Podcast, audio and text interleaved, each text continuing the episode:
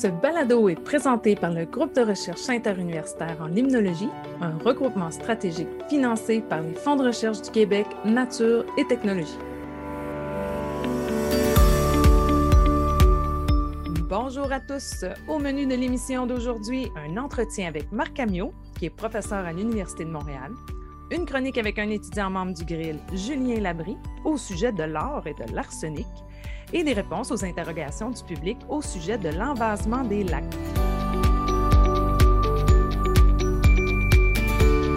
Bonjour à nos auditeurs et auditrices. Bonjour Frédéric. Bonjour Marie-André. Cette semaine, on a un autre invité qui participe à notre émission. Il s'agit de Julien Labry, un membre étudiant du Grill à l'Université du Québec à Montréal. Bonjour Julien. Oui, bonjour Marie-André et Frédéric. Je suis vraiment content d'être ici avec vous aujourd'hui et de jaser avec vous de mes recherches. Oui, Julien euh, nous a préparé une chronique au sujet de l'exploitation de l'or qui laisse des traces d'arsenic sur son passage. Mais évidemment, comme à l'habitude, on va commencer par l'entrevue avec un membre chercheur du Grill. Donc, Marie-André, tu t'es entretenu avec un de nos membres chercheurs de l'Université de Montréal. Oui, Marc Amiot, euh, il est professeur depuis 2002. Puis, c'est encore un parcours euh, passionnant, parsemé de concours de circonstances et de choix personnels. Alors ah, là, tu piques ma curiosité. Alors, on écoute ça sans plus tarder.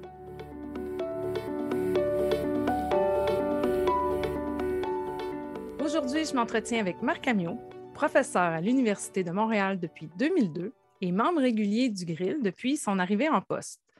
Euh, il a aussi participé à plusieurs comités du Grill. Il est d'ailleurs membre du comité de direction du Grill depuis 2016 et a récemment été directeur adjoint du Grill, soit de 2019 à 2021. Bonjour Marc. Salut Marie-André.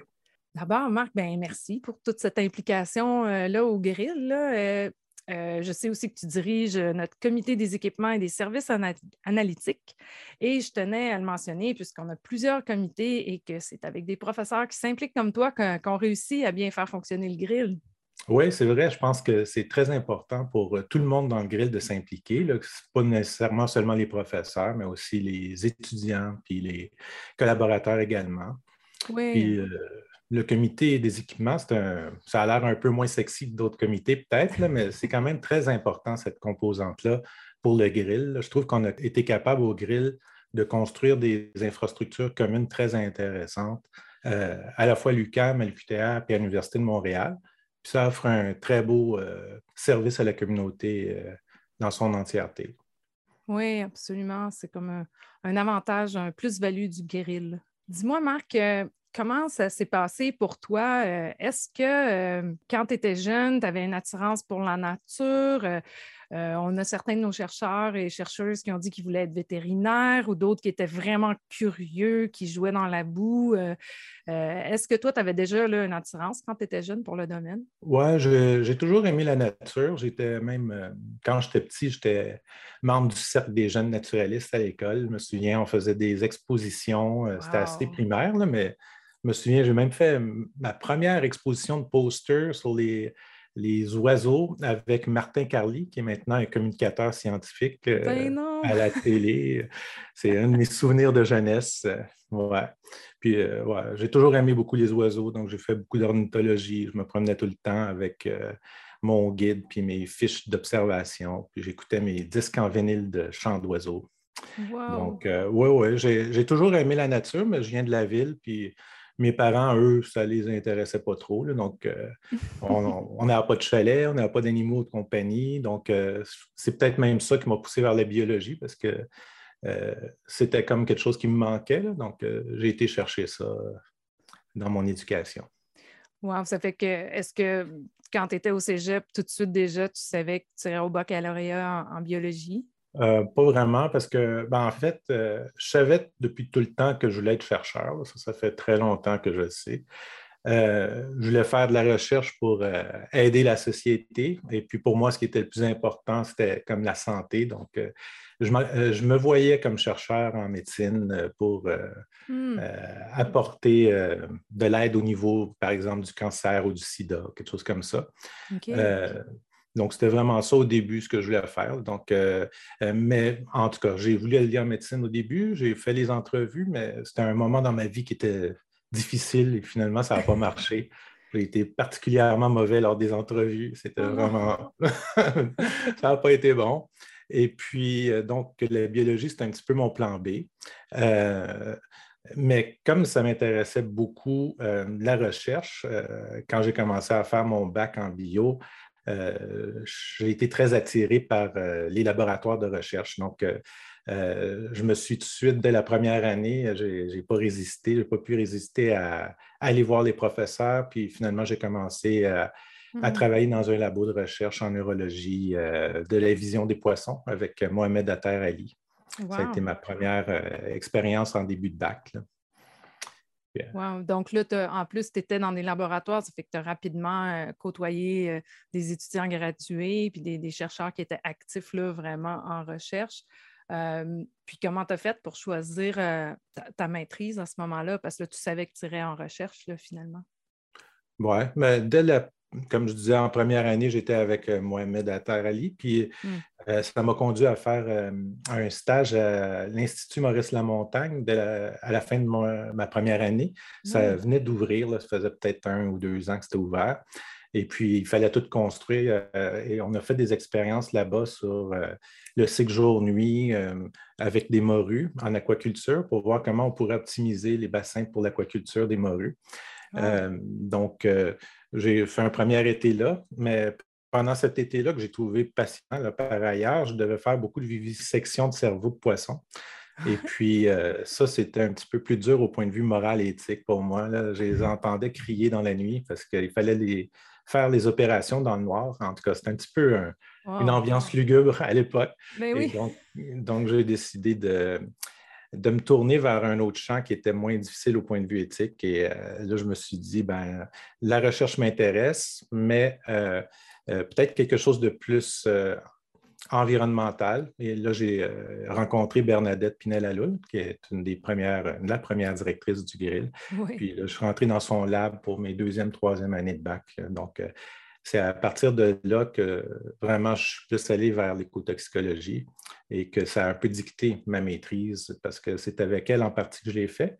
Elle était ma mm-hmm. directrice de recherche à la maîtrise avec un co-directeur à l'INRS qui, avait une expertise complètement différente en chimie aquatique. C'était quoi ton sujet de maîtrise? Ah, j'ai travaillé sur les bioindicateurs de pollution métallique dans le fleuve. C'était dans, le, début, c'était dans les années 90. Donc, euh, c'était dans le temps où le fleuve était très contaminé en métaux.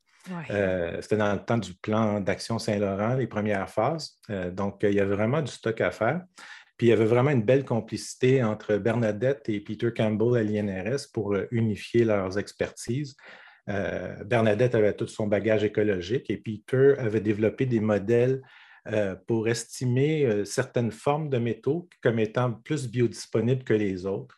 Et donc, on a fait vraiment des études, quand je regarde ça a posteriori, quand même très de pointe, là, où est-ce qu'on a ben mis en lien la, spéciation des métaux en milieu naturel avec l'écologie. Donc, c'était vraiment une belle école pour apprendre euh, comment faire de la recherche. Les deux professeurs étaient très aidants, puis ils avaient une belle euh, euh, vision critique des choses. Donc, c'était mhm. vraiment une belle école. Wow. Puis ensuite, pour, pour le doctorat, est-ce que tu as poursuivi avec Bernadette? Non, ben là, le, doctorat, je me suis dit, bon, ça, c'est une super grosse décision. Ça va dicter le reste de ma carrière. Donc là, encore une fois, il faut que je sois sûr de mon coup.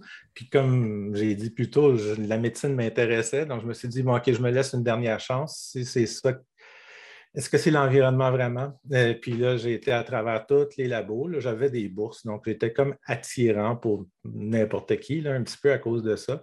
Donc, je suis allé en cardiologie, en neurologie, en, gériatrie, en oncologie. J'ai fait tous les labos pour voir qu'est-ce qu'ils faisaient, puis est-ce que ça m'intéressait plus que l'environnement. Mm-hmm. mais dans beaucoup de cas, il y avait des modèles animaux encore, comme il y avait le chien en cardiologie, le rat en neurologie, puis je n'étais pas capable de vivre avec ce, ce, dilemme éthique là, où est-ce qu'on se demande tout le temps est-ce que ma recherche vaut la peine de causer du tort à des animaux? Alors, euh, finalement, c'est apparu comme évident qu'il fallait que je me tourne vers euh, l'environnement. Puis j'ai mmh. décidé de euh, euh, de choisir aussi un directeur qui était unilingue anglophone pour être sûr d'apprendre l'anglais, parce que je m'étais rendu compte que mon anglais était hyper déficient, puis il fallait vraiment savoir l'anglais pour faire de la science. Ah, c'est un bon truc.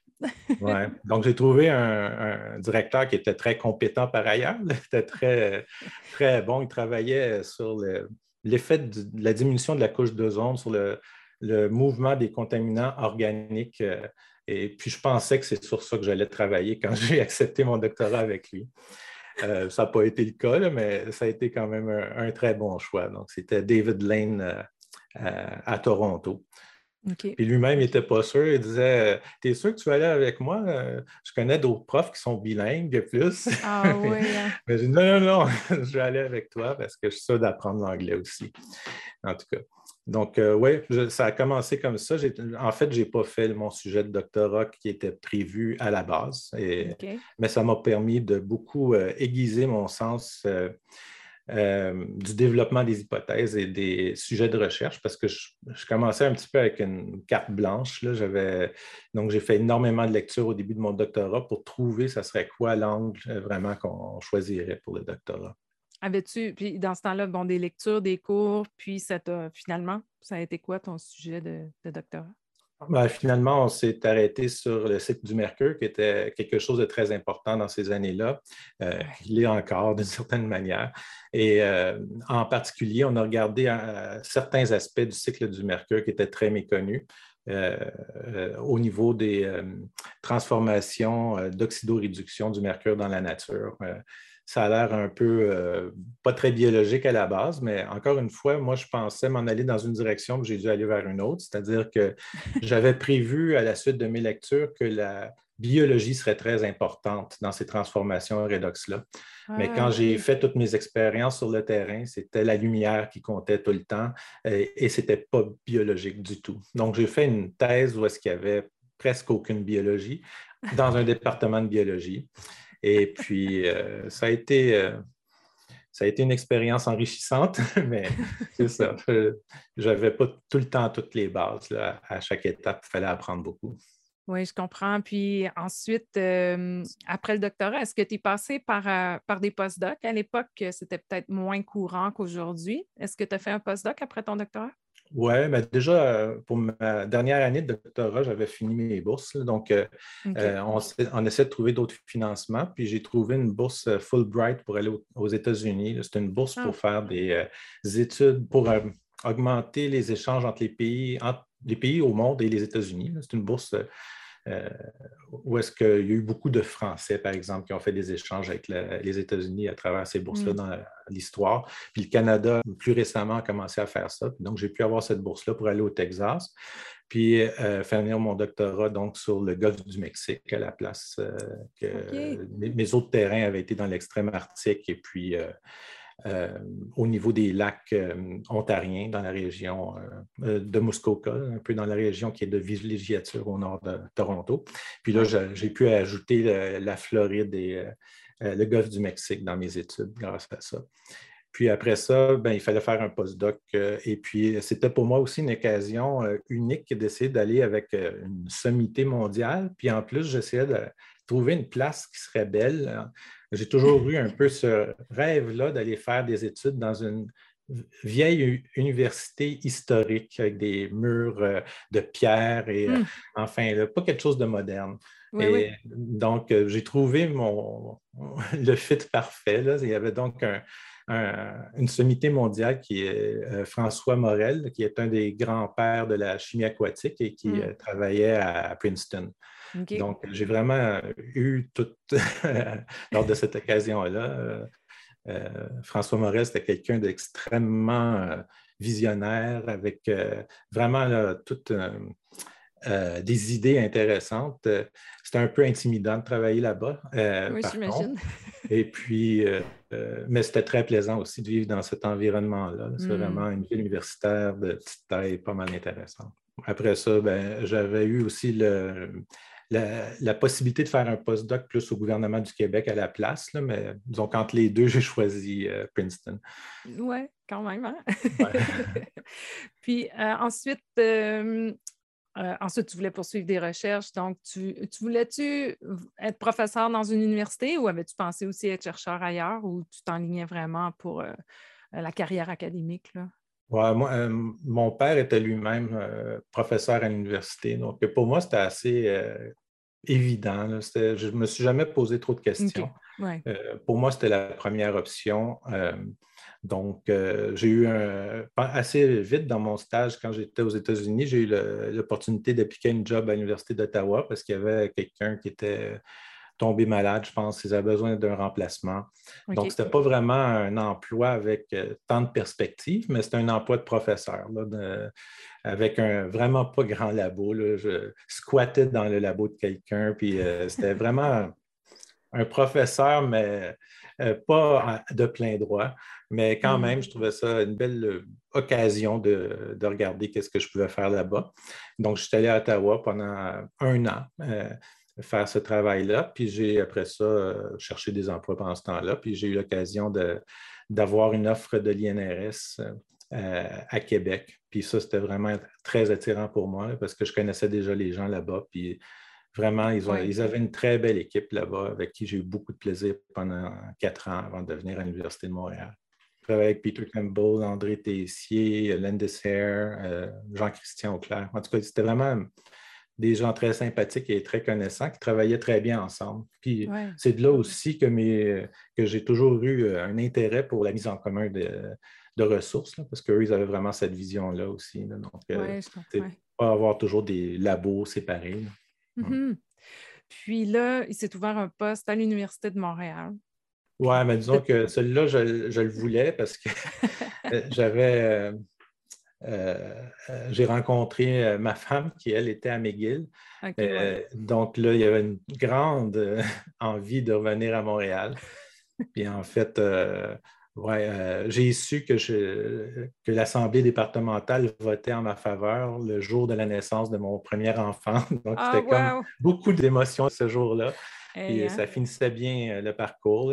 C'est sûr que j'ai beaucoup aimé l'INRS et j'aurais été heureux là-bas, mais euh, c'était le temps pour moi de changer d'endroit. Puis l'Université de Montréal, c'était vraiment très bon pour moi à long terme.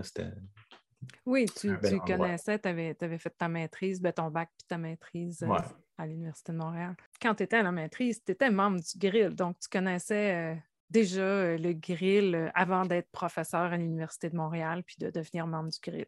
Oui, euh, je ne suis pas totalement sûr, mais j'ai probablement présenté au premier symposium du grill ou au deuxième. Ah, ben oui, c'est vrai. En tout hein. cas, c'était vraiment les débuts. J'étais là au début. Ouais.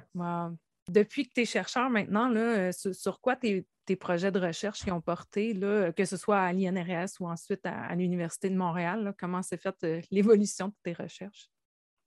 Ouais, mais de façon générale, je travaille sur comment les contaminants sont transformés dans le paysage. Euh, donc, ça peut être des processus microbiens, photochimiques. Euh, c'est un peu comme ça que j'ai commencé avec mon mm-hmm. doctorat.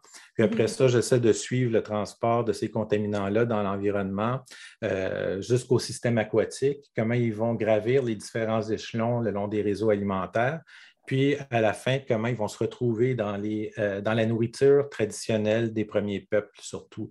Donc, j'essaie de faire ce lien-là. Moi, je vois ça comme une sorte d'histoire de, d'un contaminant qui atterrit quelque part, vit sa vie dans le territoire, se retrouve dans un lac, remonte euh, tout le réseau alimentaire, puis finalement se retrouve dans l'estomac de quelqu'un. Puis on essaie de faire en sorte que ça contamine personne le moins possible.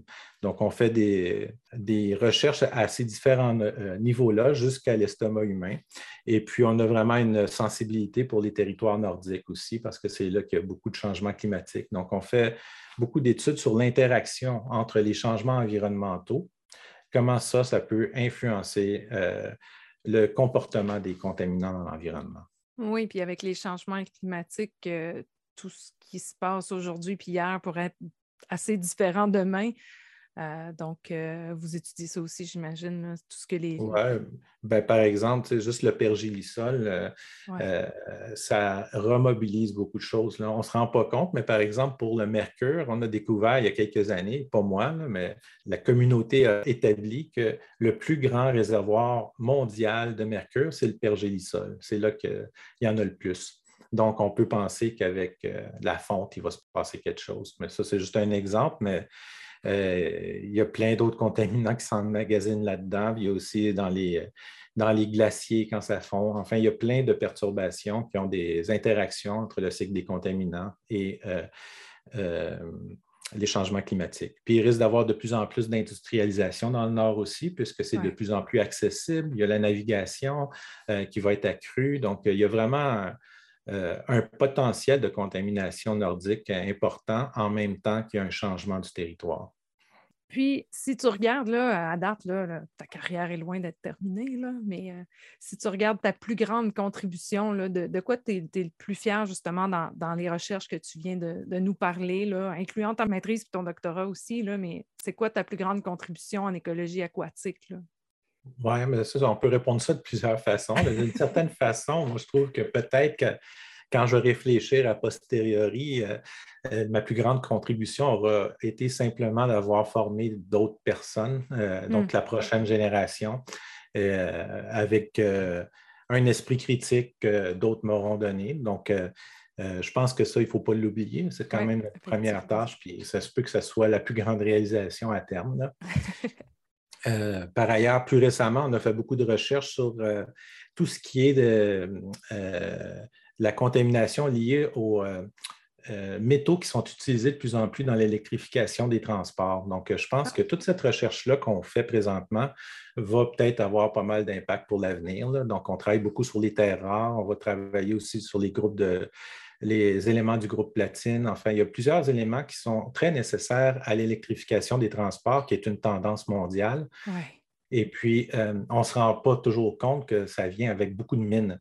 Puis au mm. Canada, on a beaucoup de richesses, richesses naturelles à ce niveau-là.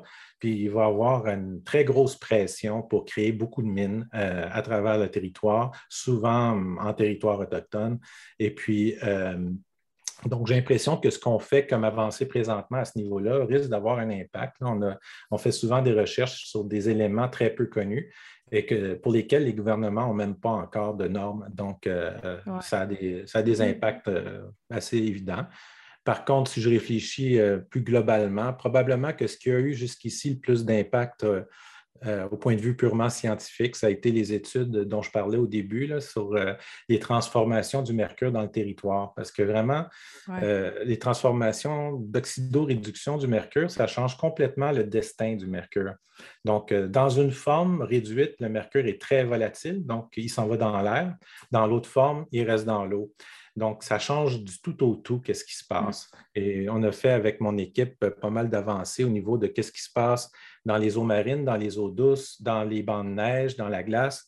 Et puis, tout ça a été pris en compte dans les modèles internationaux de cycles globaux du mercure. Donc, euh, ça, je pense que ça a eu plus d'impact probablement que le reste.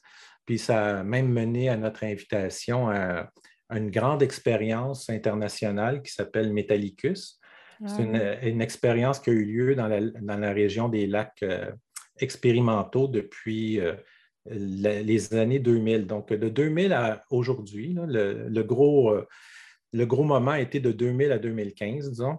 Et hmm. puis, on a, dans ce cadre-là, nous, on était invités à cause de notre expertise pour ces, ces réactions-là, mais on était une équipe d'une vingtaine de chercheurs du Canada et des États-Unis, puis on a travaillé à comprendre comment euh, un changement des émissions de mercure dans l'atmosphère changerait la contamination des poissons dans les lacs. Et on a simulé à l'échelle d'un écosystème le transfert d'un lac vers euh, une zone contaminée dans le nord-est des États-Unis, là où il y a beaucoup de charbon qui est utilisé. Euh, donc, on a fait vraiment une très grosse expérience à l'échelle d'un écosystème qui était très novatrice. Moi, j'étais un des membres, puis ça, ça a vraiment eu beaucoup de répercussions euh, internationales. Et ça a été, euh, euh, je pense, un des moments forts dans la recherche du mercure au cours des dernières années. D'ailleurs, je vous invite à lire le dernier article vraiment qui clôt cette expérience-là, qui a paru dans Nature le 15 décembre dernier. Donc, vous pouvez regarder ça oui, on mettra le, lien dans la description de l'émission aussi pour le, public averti qui, euh, est intéressé aux, publications scientifiques. Ben là, tu nous as déjà parlé un peu de tes projets euh, actuels. As-tu des projets euh, importants de planifier dans les prochaines années? Ben, oui, à mon avis, euh, un des aspects que je veux mettre de l'avant plus dans les prochaines années, c'est un peu moins scientifique d'une certaine façon, mais c'est le fait que beaucoup des recherches qu'on fait, nous, en tant que chercheurs en sciences aquatiques, se passent sur les terres autochtones. Et donc, j'ai récemment fait une demande de subvention avec plusieurs collègues du Grill pour voir l'impact de l'hydroélectricité sur l'environnement mais en partenariat avec les communautés autochtones. Donc, on, a présentement un projet de quatre ans avec des communautés Innu, Atikamek et Inuit. Hmm. Et plusieurs membres du Grill sont impliqués là-dedans. Puis on, fait des projets sur la Romaine, la Saint-Maurice et aussi une rivière à Inukjuak. Ah. Puis euh, ça, c'est vraiment quelque chose que je trouve très intéressant. Par exemple, à Inukjuak, ça donne un peu l'exemple de mes, mes, recherches passées et de mes intérêts avec les changements climatiques. C'est ça va être l'occasion d'étudier quel est l'impact de la mise en eau euh, d'une centrale au fil de l'eau sur du pergélisol. Ça va être une des premières fois que ça se passe et ah certainement la première fois où quelqu'un va arriver avant que ça se passe, suivre tout le les ah mécanismes qui vont se produire dans le temps et puis pouvoir euh, estimer l'impact environnemental de ces nouveaux ouvrages-là qui sont vus comme assez verts et qui sont très favorisés par les accords de Paris, par exemple, qui risquent de proliférer dans, le monde et dans le Nord aussi parce que les, petits villages du Nord sont souvent dépendants des combustibles fossiles. Et c'est quand même attrayant d'avoir cette euh, option-là, d'avoir des centrales euh, au fil de l'eau euh, sur des rivières nordiques, mais on connaît mal encore l'impact sur, euh, euh, de la rivière, de son ennoiement sur la dégradation du pergélisol, sur le relâchement de carbone et d'autres contaminants. Ben, c'est effectivement vraiment intéressant, puis on va suivre ça. Ben, merci beaucoup, Marc, pour cette discussion aujourd'hui. tes, recherches n'ont pas fini d'intéresser notre public. On fera le suivi dans le site Internet, dans des futurs balados aussi. Euh, merci pour ton temps, puis merci encore pour ta grande implication euh, au grill. Euh, merci à toi. Merci.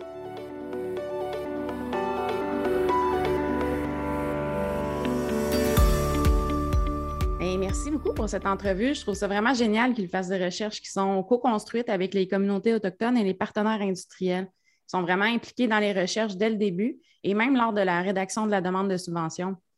Ah oui, exactement. Puis c'est une façon de faire là, qui s'installe enfin. Maintenant, Frédéric, pour ta chronique, tu es accompagné de Julien pour parler d'or et d'arsenic.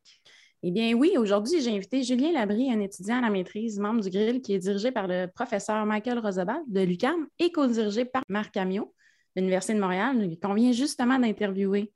Oui, encore euh, merci de l'invitation. Je suis vraiment content d'être ici aujourd'hui pour vous parler de mon projet de maîtrise. En bref, euh, j'ai passé les trois dernières années à travailler sur les effets de la contamination minière engendrée par l'exploitation de l'or dans les territoires du Nord-Ouest, plus précisément à Yellowknife, chez l'amphipode Yalela azteca. Et je crois que tu as vécu une belle expérience d'échantillonnage à Yellowknife. Est-ce que tu peux nous en parler un peu plus? Mais oui, certainement. En fait, contempler les aurores boréales et des paysages dignes du parc jurassique et élucider les mystères de la pollution à l'arsenic, voilà à quoi rimait l'aventure que j'ai vécue à Yellowknife lors de mon échantillonnage sur le terrain pour mon projet de maîtrise. Wow, c'est vraiment à faire rêver. Ah, vraiment. Durant l'été 2018-2019, euh, mon directeur de recherche, Michael Rosabal, mes collègues et moi, nous étions partis euh, récolter des amphipodes de l'espèce Yalela azteca des crustacés à l'allure de petites crevettes grises qui sont très abondants dans la région. En fait, leur présence est très étonnante puisque ces terres sauvages cachent un lourd passé. Une exploitation de l'or s'étirant sur près de 50 ans a libéré de l'arsenic et d'autres métaux toxiques dans l'air et dans les écosystèmes aquatiques. Mon épopée à Yellowknife avait pour but de comprendre comment ces amphipodes étaient capables de gérer ces éléments néfastes encore présents dans leur environnement c'est effectivement assez impressionnant de savoir que ces amphipodes euh, étaient capables de vivre dans ces milieux aussi pollués. Ah, tu as vraiment raison, Frédéric. Dans des lacs aussi pollués à l'arsenic, dépassant même jusqu'à 50 fois les normes gouvernementales qui sont fixées à 10 microgrammes par litre, on ne se serait pas attendu à y trouver ce type d'organisme vivant.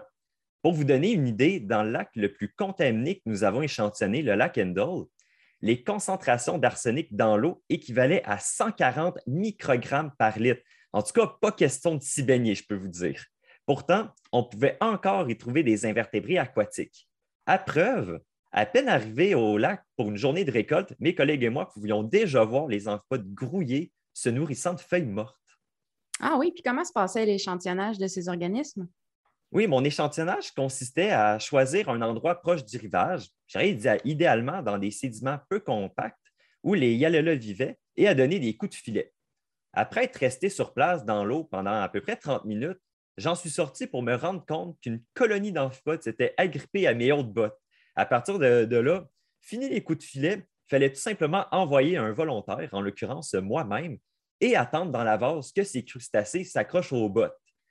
À première vue, ces amphipodes présents à foison ne donnaient pas l'impression que le site gardait encore des séquelles de l'exploitation minière.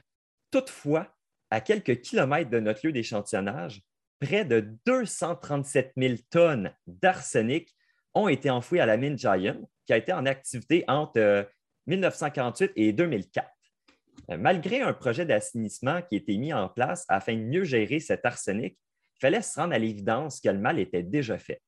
L'exploitation intensive de l'or avait en effet laissé un siège amer, entre autres chez les communautés autochtones, car la pollution avait grandement diminué l'abondance de gibier comme les orignaux et les caribous. Ces terres indomptées de Yellowknife, devenues hostiles, ont même été le théâtre de meurtres découlant de la chute du prix de l'or et de conflits au cœur de la main-d'œuvre. Puis malgré tout ça, les amphipodes ont réussi euh, à survivre et vivent encore dans ces eaux qui sont devenues impropres pour nous. Est-ce que vous savez euh, comment ça se peut, tout ça? Ah, en fait, j'ai exploré une piste durant mon projet. Il existe des défenseurs qui sont présents dans les cellules végétales et animales qui sont capables de séquestrer et d'excréter les métaux. Pour le règne animal, donc en ce qui concerne mon projet, il s'agit principalement de deux structures qui occupent ces rôles. Il y a les granules et des protéines spéciales que l'on appelle métallothionines. Les deux éléments défendent euh, la veuve et l'orphelin, soit les constituants de la cellule qui sont plus sensibles aux métaux, tels que les mitochondries. En isolant les différents compartiments de la cellule, j'ai pu mesurer la présence de métaux et constater que l'arsenic s'accumulait principalement dans les granules, une preuve que les amphipodes de Yellowknife sont possiblement capables de bien gérer l'arsenic. En fait, une adaptation cellulaire à une exposition prolongée à l'arsenic, voilà l'un des secrets du règne de ces petits crustacés maintenant révélés. Wow, c'est vraiment intéressant. Mais en tout cas, merci pour ce secret et pour cette chronique, Julien. Oui, merci beaucoup pour cette chronique. C'est vraiment fascinant. D'ailleurs, tu as écrit un blog à ce sujet-là dans le cadre du cours en vulgarisation scientifique que le Grill offre à ses membres euh, grâce au programme Dialogue des fonds de recherche du Québec que la directrice du Grill a obtenu. Euh, donc, on vous informe que vous pouvez aller lire le blog de Julien qui est déjà en ligne sur notre site Internet. Nous allons mettre le lien dans la description de l'émission d'aujourd'hui. Euh, dans son blog, vous trouverez aussi des liens pour en apprendre plus sur l'arsenic enfoui à la mine Giant et sur le projet d'assainissement euh, dont tu nous as parlé, Julien, puis qui est co-géré par le gouvernement du Canada et le gouvernement des territoires du Nord-Ouest. Pour l'instant, on a juste un autre blog dans notre site, soit celui de Geneviève d'Avignon sur la moule zébrée, puis qui était des nôtres pour nous en parler à l'épisode 7. Euh, puis il y a d'autres blogs qui vont suivre bientôt. Oui, puis on invite les gens à s'inscrire à notre liste d'envoi pour être informés de la sortie de ces blogs. Il suffit de visiter le site Internet du Grill en bas à droite de notre page d'accueil pour s'inscrire. En tout cas, merci encore, Julien, pour euh, cette présentation-là. De rien, ça fait plaisir. Donc, toi, Marie-André, aujourd'hui, c'est quoi la question du public à laquelle tu répondras? Bien, aujourd'hui, je réponds à une deuxième question envoyée par M. Claude Coulomb. Il nous demande cette fois-ci Pourriez-vous discuter des dangers et des conséquences écologiques de l'envasement des lacs et rivières? Pourriez-vous donner des exemples au Québec? Ben, d'abord, c'est quoi l'envasement? Ben, c'est un phénomène naturel que tous les plans d'eau subissent à différents degrés. C'est des particules de différentes tailles qui sont apportées par les eaux de ruissellement puis qui s'accumulent dans le fond de l'eau. Les précipitations de pluie puis la fonte des neiges, bien, ça entraîne l'eau vers les cours d'eau qui, ben, au passage, vont éroder, déloger et transporter toutes sortes de particules. Ça peut être des sédiments de toute taille selon euh, la vitesse à laquelle l'eau coule, euh, donc selon son débit. On parle de gros cailloux, de gravier, de sable, des particules plus fines aussi, comme des argiles et du limon. Euh, là, on parle de particules minérales, mais ça peut aussi être organique, comme des feuilles, des branches, mais aussi de la matière organique le plus fine, de la matière organique qui est en train de se décomposer. Puis ces particules-là, mais ils ne voyagent pas seuls, si je ne me trompe pas. Bien, effectivement, elles vont acheminer avec elles euh, des nutriments comme le phosphore et l'azote. En fait, dans le cas du phosphore, bien, il va se lier aux particules minérales. Alors, quand on parle de sédiments transportés, on inclut tous ces ingrédients. Lorsque le courant dans lequel là, ils sont apportés diminue en vitesse, ou même quand le courant s'arrête, une fois qu'il est rendu dans le lac, bien, les particules vont se déposer au fond de l'eau. Les particules les plus grosses vont se déposer en premier, puis les plus fines, ben, ils vont se rendre un peu plus loin. Donc, ça, peut vouloir dire vers le milieu du lac, là même. Quand on utilise le terme envasement, euh, on ne parle pas de cailloux et de branches, hein, par contre? Non, en effet, on va parler plus des particules qui sont fines parce que les plus grossières, c'est certains qui vont rester vraiment près des rives. Euh, puis au Québec, selon les études, ben, il est estimé que les lacs vont accumuler naturellement environ 0,2 à 0,5 mm pour les lacs oligotrophes, donc les lacs qui reçoivent peu d'éléments nutritifs. Pour ceux qui en reçoivent plus, pour les lacs eutrophes, ben, on estime que c'est de l'ordre de quelques millimètres. Mais comme vous m'avez souvent entendu dire, chaque lac est différent. Donc, ça, c'est une moyenne, puis on parle d'accumulations qui, qui, sont naturelles. Il faut comprendre que dès qu'on enlève la couverture végétale dans le bassin versant d'un lac, euh, on augmente le potentiel de ruissellement de l'eau puis d'érosion du sol.